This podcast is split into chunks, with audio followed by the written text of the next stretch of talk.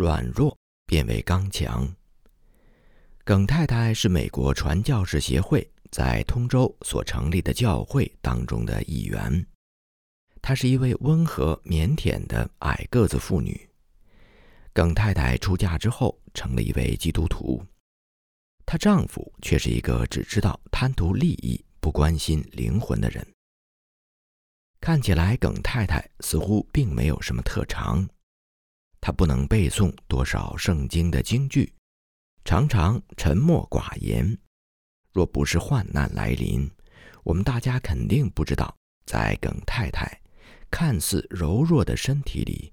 竟然有着如此勇敢的灵魂。耿太太一家住在教会学校附近的一间小屋子里。当义和团大屠杀来临的时候，他们一家隐秘地搬到了城里的一个地方，希望在那里隐姓埋名，不引起别人的注意。他们一家刚住到那里几天，有一天晚上，耿先生出去了。这个时候。门口传来了义和团“杀杀”的声音。耿太太的小女儿坐在里屋，她的小外甥紧紧地顶住门。耿太太那位外甥的父亲刚刚在几个小时以前被义和团酷刑折磨死了。义和团提着灯笼，成群结队的、凶残的闯进了屋子里来。耿太太站在那里看着他们。他的脸色平静而无畏。义和团粗鲁地抓住他，把他拉向门口。耿太太说：“你们不需要抓住我，我跟你们去到哪儿都可以。”他跟着他们，沿着北京城的街道走了大约一公里，来到一个庙里。义和团成员们提着灯笼，脸上露出了胜利、高兴的表情。他们把耿太太带到庙里。要求他向庙里的那些偶像上香。耿太太说：“我不能向他们上香，你们就是杀了我，我也不会那样做的。”义和团商议之后，决定把他带到另一座更大的庙里，那里是义和团的一个总部。耿太太说：“你们把我带到哪儿去也没有用，我不会敬拜那些虚假的偶像的。你们要是因为这个杀了我，”就在这里杀我吧。于是这些义和团就在那里杀了他，并且像通常那样把他的尸体切成碎块，扔到那座小庙的门口。然而，耿太太勇敢的灵魂已经和主同在，神的力量使那软弱的变为刚强。征战显出勇敢。在北京使馆区被围困攻打的时候，一九零零年七月一日，从北京城墙那个方向，有一小队人来到使馆区，其中有两个华北神学院的男孩子，他们抬着一个基督徒伤员，那伤员的脚上中弹，他们说，另外还有四个基督徒也刚刚中弹身亡，前方还有一个伤员。下面是他们的讲述。今天早上，在美国使馆的东面，有一阵极其猛烈如雨的炮弹。在那里守卫的德国士兵撤退之后，清军迅速占领了他们的堡垒。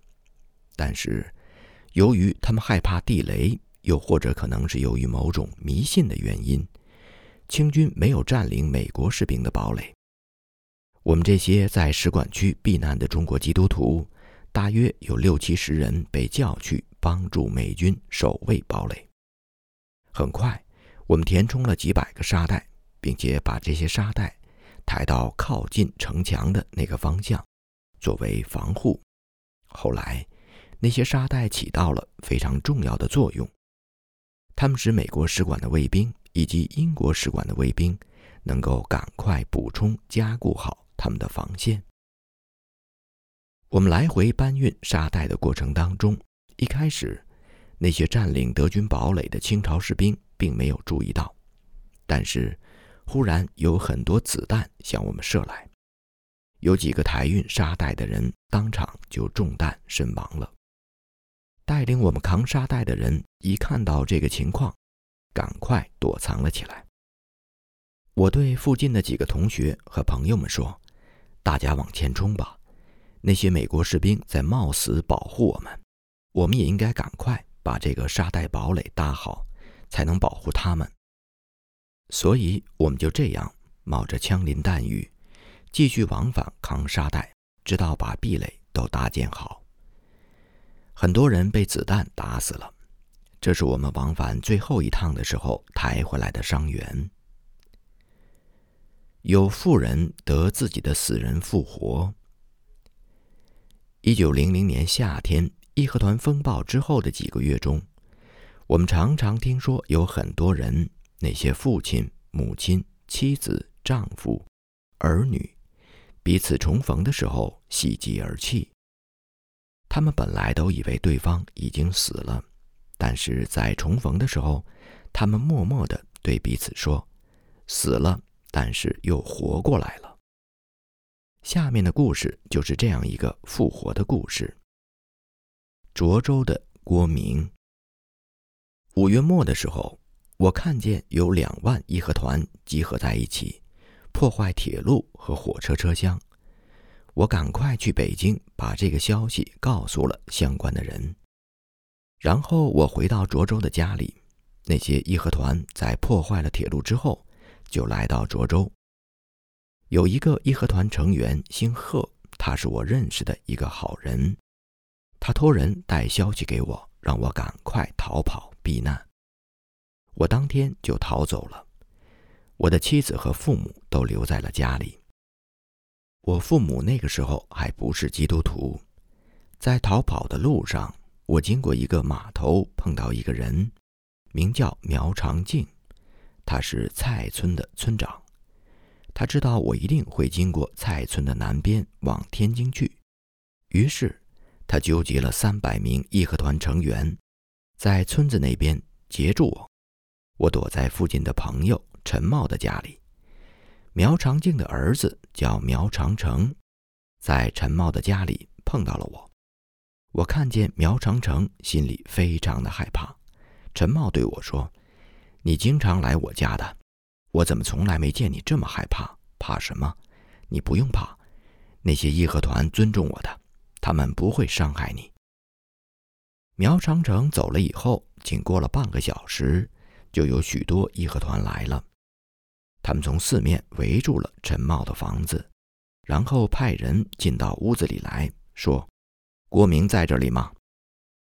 我从里屋出来以后，看见。在我面前，像树林一样的密密麻麻的长枪长矛。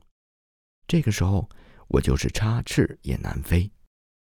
那些义和团在门外用长枪长矛捅坏了房子四围的窗户和门。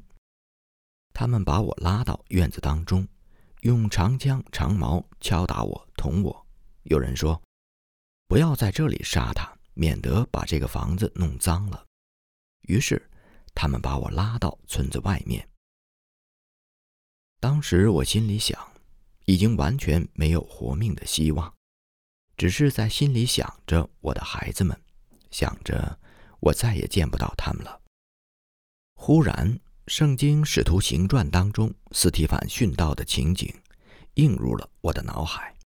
我大声喊着说：“主啊，不要将这罪归于他们。”那些义和团听罢，愤怒地喊道：“这家伙就是一个活的叛徒，在他心里没有一点悔改，他还在这儿背诵他们的圣经。”他们越来越气愤，把刀压在我脖子上，把我向前推搡。我整个人的身体就好像瘫痪了一样，没有力气。这个时候，就像在做梦。我听见有人说：“不要在这儿杀他。”把他带到祭坛那儿去，在那儿用他献祭。人群把我推搡到蔡村的北面，那里是村子的庙和祭坛。在祭坛旁边有一个六尺高的柱子，他们把我反绑在那里，使我处于一个下跪的姿势。我的肚子上由于很多刀伤，已经开始肿胀发炎，我的嘴里干燥，饥渴难耐。此时。又热又干的风吹着，义和团要把我的心脏打开挖出来，用于献祭。那个时候，我在心里祷告，希望有人能来为我说情。就在这个时候，有四个人进到庙里来，义和团喊道：“有外人来了，赶紧拿武器。”那四个人中为首的说：“你管谁叫外人？郭明是个二毛子，难道我们也是二毛子吗？你们义和团的教义是按人的规矩，还是按神仙的规矩？要是按人的规矩，我们就是来学习学习你们献祭的仪式。”要是按照神的规矩，我们就看看你们那个烧纸的方式灵验不灵验。有时候义和团用一种烧纸的迷信方式来决定是否杀一个人。如果烧纸的灰往上升，就不杀人；如果烧纸的灰不往上升，就杀人。于是义和团就在他们的神仙面前烧了几张纸，结果。烧纸的灰烬是往上升的。看到这些，义和团们都垂头丧气，放下手中的刀枪，把头上的红头巾也摘了下来，放在椅子上。他们不杀我了。我向他们要一些水喝，他们给了我一点水。然后那四个人给我松绑。这个时候，我极其虚弱，无法走路。他们就雇了一个人。把我放在筐子里，抬回到陈茂家中。我委托一个人到涿州去，把我的情况告诉了我的妻子。我妻子听后晕了过去，很久不能恢复。我父亲却说斥责他的话：“你不要在这儿猫哭耗子假慈悲。要不是当初你去教会学校上课，我儿子怎么会落到今天这般田地？”我妻子跪在他面前请求原谅，但是我父亲更加讨厌他。于是，我妻子就想来找我，想到我这里来安慰我、照顾我，跟我一起死。但是他刚走到城门口，就被亲戚们拽回家去了。我的朋友们联合起来，凑足了一百六十贯银子，给义和团交了罚款。挽救了我的性命，但是那个村长苗长敬心里仍然非常苦毒和仇恨，一心想要早晚把我杀了。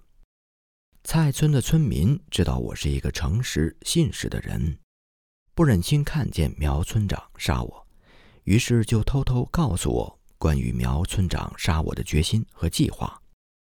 连夜，我逃到了北京卫理公会的营地。在使馆区被围攻的时候，我也安然地存活下来。义和团风暴过去之后，我就赶快回涿州和妻子团聚了。又有人忍受严刑，不肯苟且得释放，为要得着更美的复活。李先生是在东北一家长老会的一位年轻的牧者。Ross 博士记述了。李先生是怎样被义和团抓捕并忍受严刑，一直到最后的？那些暴民非常渴望能够让李先生放弃自己的信仰，甚至超过了想让他受死。在行刑的场地，他们把李先生捆起来，就像对其他那些要砍头的人一样。他们问他：“你还传讲耶稣教吗？”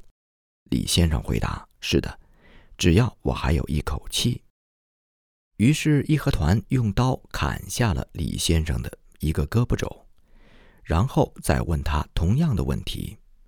李先生的回答仍然没有变。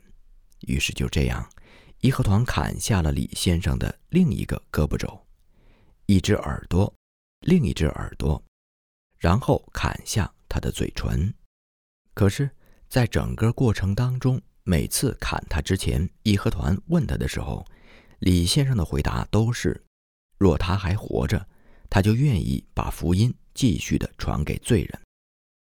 当他极其虚弱，快要无法说话的时候，他说：“我可能说不了话了，但是我不会停止我的信仰。”最后，义和团残忍地抛开他的胸口，挖出他的心脏。李先生就那样一直坐在地上，像一个正常的活人坐着的姿势一样。他的心脏被义和团在祭坛上陈列了好几天。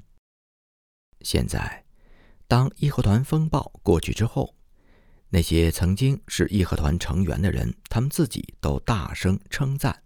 李先生的勇气和坚贞的信仰。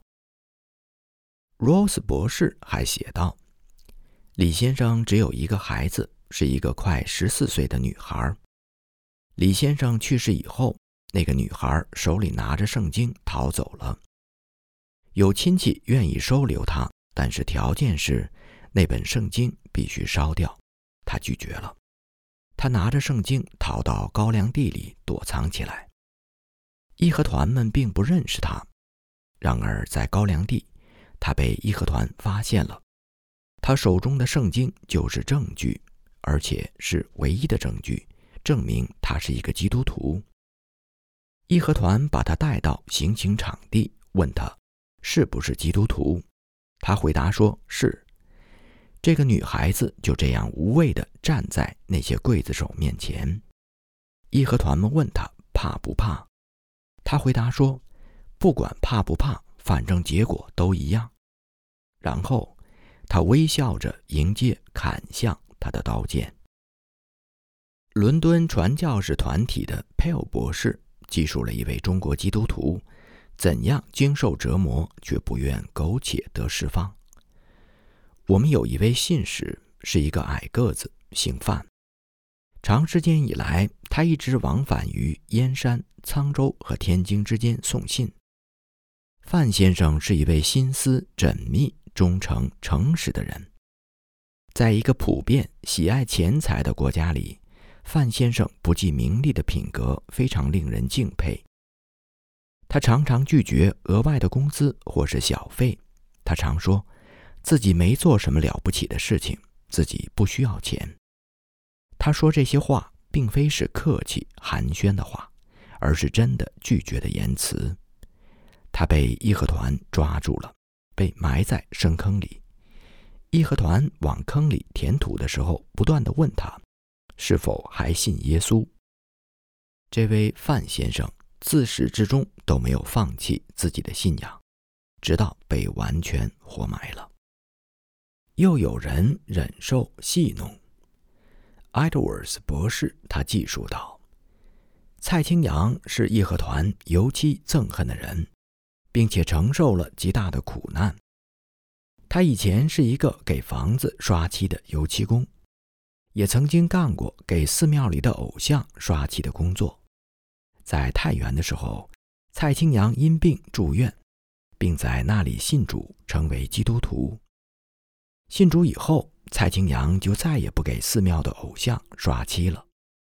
回到家乡之后，蔡清扬把自己的房子办成了村里的教会，并且常常放胆讲道、传福音。他常常去人多的地方，甚至是寺庙里，大胆讲述神的救恩。在义和团风暴期间，蔡清扬被义和团抓住，严刑拷打之后。押送到寿阳城受审，他浑身是伤，被捆绑着放在路边。路过的人们都嘲笑他。有人问他：“疼不疼啊，老师？”经过所谓的审判之后，他被判了死刑。在寿阳城外，他被砍头，头颅被挂在树上。高先生是山西省忻州地区教会的基督徒。他在街头被义和团抓捕，被严刑拷打致死，尸体被扔在焚毁的教会的废墟上。高先生被严刑拷打期间奄奄一息，向路人恳求要一点水喝。一个人问他：“你是想要热水还是凉水？”“哦，我知道了，我给你些温水吧。”那个人一边说着。一边喂给他酒喝，嘴里还对高先生说：“别人可没有你这么好的待遇啊。”这个受刑的人就这样躺在路边，又过了一整天。受到许多路人的嘲笑和戏弄。鞭打。孙先生是山东省滨州地区的基督徒。义和团风暴来临之后，孙先生带着两个儿子逃离家乡。他进到城里，住在一个旅店里面。那个旅店的主人也是一位基督徒。但是不久，义和团就抓住了他和儿子。义和团把他们父子三人捆绑起来，押送到官府审问。在官府里。孙先生问道：“我学习信仰的教义，敬拜上帝，遵守大清的法律，为什么要杀了我？”可是官府的长官为了取悦义和团，就下令把孙先生鞭打三百下，并把他的儿子们关进大牢。第二天，义和团把他们父子三人从监狱当中带出来，拉到城门外。当义和团用刀剑把他们砍成碎片之前，孙先生跪下来祷告说：“天父啊，请接受我的灵魂。”李书池是直隶省永平市的基督徒，在义和团风暴期间，他被义和团捆绑押送到城里的教会，在那里，暴民们对他进行所谓的审判。但是他坚决拒绝放弃自己的信仰，在那里，他被用鞭子抽打了五百下，关在市里的监狱中。在监狱里，他不久就因严重的鞭伤而去世了。捆锁、监禁、各等的磨练。王袍是永平教会的一位长老执事，在义和团风暴中，他亲眼看见。自己十七岁的儿子被殴打致死，他自己也被鞭子抽打得浑身是血，体无完肤。义和团问了他三次：“你还不愿意放弃你的信仰吗？”他每一次的回答都是“不，不，绝不，杀了我也不。”王袍被丢进监狱，在那里关了三个月，直到义和团风暴过去。李府所受的患难则更加令人难以置信。李府是距离王袍不远的开平区的基督徒。六月份的时候，李府和妻子以及四个孩子在他们的村子里被义和团抓住。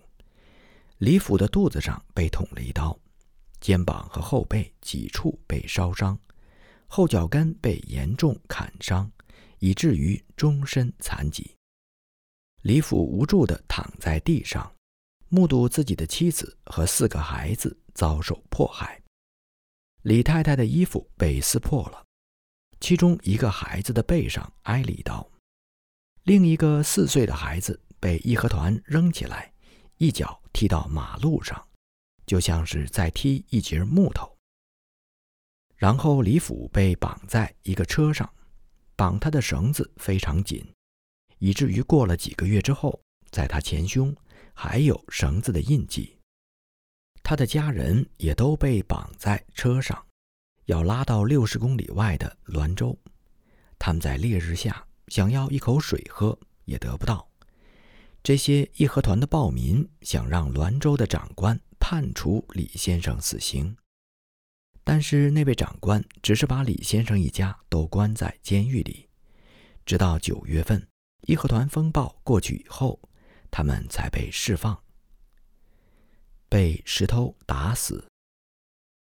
王先生是山西教会的一名基督徒，他是一名很著名的基督徒，所以当义和团风暴来临的时候，王先生不得不带着妻子、孩子们逃走。王先生带着妻儿逃到旷野当中一片废弃之地，在那里。他和妻儿分离，因为他想这样会让妻子和孩子们更加安全一些。王先生离开了他们，朝更远的地方逃去，但是他还是被邻村的人发现了。义和团立刻把他抓起来，并用石头打他，直到把他打得失去知觉。后来，他们发现他还没有死。就用收割庄稼用的工具打他，直到把他的脑袋打裂。但是王先生所有的家人都成功的逃脱了。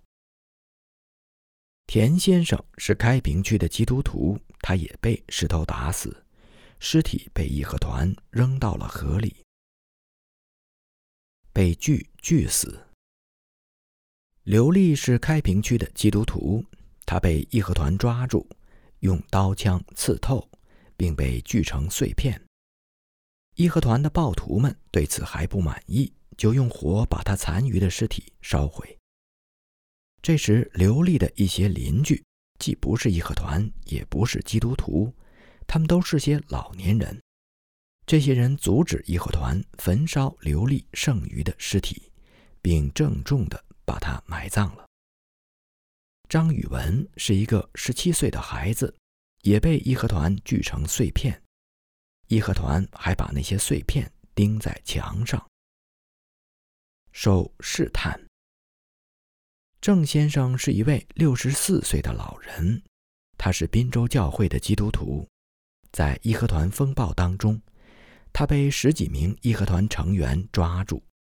当时他刚刚从教会敬拜以后回到家中来，义和团抓住他问：“你现在还每个礼拜天去教会敬拜吗？”他回答说：“是的，我还在敬拜。”义和团用刀指着他说：“如果你保证以后不再学习你们的教义，我们就不杀你。”郑先生回答说：“你们虽然威胁杀我，但是我还是要学习教义。如果我说以后我不学了，那么我在上帝面前良心有愧。”义和团把他拉到远处，用刀架在他脖子上。然而，郑先生始终不放弃自己的信仰。最后，那些义和团就把他在路边砍成了碎片。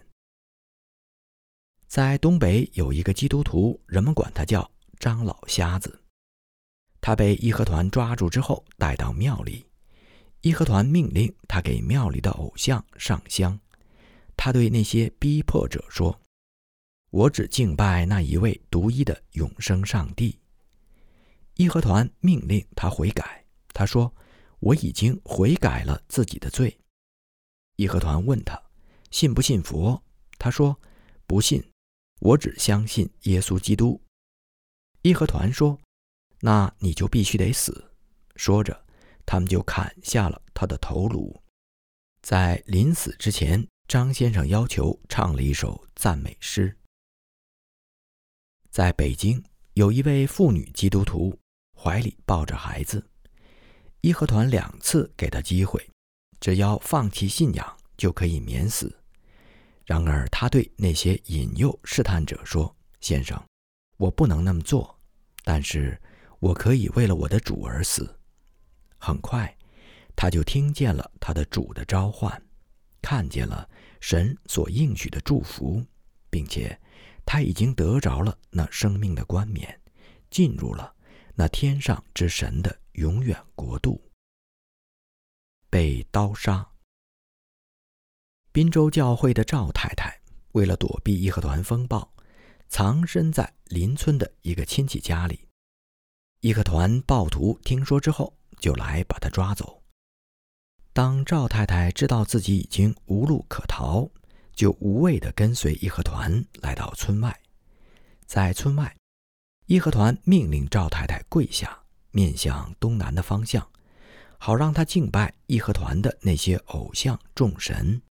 赵太太拒绝服从他们的命令，说：“我已经明白了真理，不会再敬拜偶像，而只是敬拜那独一的真神。”所以赵太太跪下来，但是她把脸朝向另外一个方向，这激怒了那些刽子手。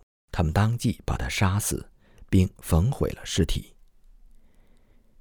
在山西忻州，七月一号的时候，有两个兄弟和其他的基督徒们在一个小教堂里敬拜。敬拜的时候，义和团忽然闯进来，但是那两个兄弟逃走了，回到自己的村子里。然而，他们村子里的义和团立刻攻击了他们，烧毁了他们的房屋。那位兄长被烧死在屋子里面，弟弟被义和团抓到城里的庙中，在那里接受义和团的审判。一开始，义和团审判决定是，如果他能够给义和团提供五十把刀，就可以释放他，免他不死。但是有两个义和团成员在他们的首领面前跪下来，恳求说要立刻杀死他，因为他干了很多坏事。首领同意了这个请求，于是义和团们把他带到刑场去。在路上，他说：“这是我一生最幸福的一天。”这让那些逼迫者更加恼羞成怒，他们一到城外，就立刻用刀把他杀死了。披着绵羊、山羊的皮，各处奔跑，受穷乏。六月九号的时候，李太太和丈夫一起带着四岁的女儿，以及一个婴儿，还有几个朋友，离开了位于通州附近的家，准备逃到一百三十公里外的东山去避难。他们走了两天两夜，没有停下来睡觉。最后，他们精疲力竭地在一个寺庙的后面睡了一个晚上。然而，李先生离开他们，沿着山区的村子一路要饭，往回走去，因为他要回去照顾老弱的母亲和长女。于是，那位年轻的妻子李太太，怀里抱着一个婴儿，手上牵着一个四岁的小孩，就这样翻山越岭漂泊了五个半月。他们走过陡峭的山崖，怪石嶙峋的山峰，有时要睡在山洞里，有时要靠乞讨得食物，有时要给人家做点零工。她丈夫一直无法找到她的踪迹，悲哀地以为太太已经死了。直到十一月下旬，李太太才蹒跚着回到了北京教会，见到了在那里居住的丈夫李先生。此时，李太太瘦骨嶙峋，满面风霜，完全就是一个女乞丐的样子，面庞完全被晒成黑色。她怀中抱着极度饥饿的婴儿，手上牵着可怜的四岁女儿。在漫长的旅途中，李太太一直光着脚，又冷又饿，身上只穿着一件薄薄的衣服，抵挡着山里的风雪。李太太回到北京以后，在床上休养了好几个礼拜，都仍然一直无法下床。曹先生和曹太太是一对年老的夫妇，他们都属于通州教会。他们辗转逃到了山西省的山区之中，步行超过一千六百公里的距离。曹太太是怎样用一双跛足走过了那些陡峭的山崖？他们又是怎样忍受饥饿、赤身露体和刀剑？只有那些在软弱时经历到神的恩典，明白神的恩典是何等丰盛的人，才能够真正的了解和体会患难、苦害。美国卫理公会传教士协会的 Hobart 先生写道：“我曾访问过直隶的迁安，在那里。”有大约一百名基督徒被残忍的杀害，许多人被绑在一个庙里的柱子上，然后脸上用烧着的香焚烧点燃，直到人皮肤里的油被烧出来滴在地上，然后他们被拉到外面去，被砍成几段，先从手指砍起，每次砍一个关节，然后再从脚趾砍起。有一个人指责他们，结果那个人的嘴被刀剑刺穿，从左耳一直刺到右耳。还有一个人被活活烧死了。李太太是开平地区的一位基督徒，义和团砍掉他的手和脚，然后在他奄奄一息、还没有彻底死去的时候，就把他埋在了地里。李凯是一位年过六十的老人，他是山西省的基督徒。他被本村的人抓起来，交到义和团的手中。义和团又把他送到城里的官府。当李凯被带到官府面前审判的时候，李凯无畏地回答他们所有的问题，因此长官非常恼怒，下令用杖打他。李凯被打得几乎没有知觉的时候，他们把他拉出去，经受了一种最可怕的酷刑。他被放在一个很高的木头笼子里，头悬在顶部的一个孔中，脚尖几乎点着地。他在那里被悬了几个小时，然后被拉到城外，和其他基督徒一起被处决。在唐州地区。有一位老年基督徒，义和团把他放在一个坑里，天徒把他埋到齐腰的高度，上半身露在地面上，然后在他的上半身撒上煤油，点燃煤油，把他活活烧死。为什么要继续讲述这些令人反胃的野蛮行径呢？如果我们不是为了要讲述，这些基督徒们何等大的勇气和坚贞，讲述他们在那黑暗的背景当中所显示出来的耀眼的真光。那么，我们根本就不会在这里去讲述那些野蛮和丑陋的人性。那些暴徒们用这样的残酷行径去威胁每一个中国基督徒。当一位软弱的基督徒妇女说。我不愿意放弃我的信仰。这个时候，暴徒们就把他怀中的孩子从他手中抢走，然后杀死、砍碎尸体。可是，那位伤心欲绝的母亲必然会满怀欣喜地看见天上的门开了，看见他可爱的儿女们安然依偎在那良善的牧者怀中，在旷野、山岭。山洞、地穴，漂流无定。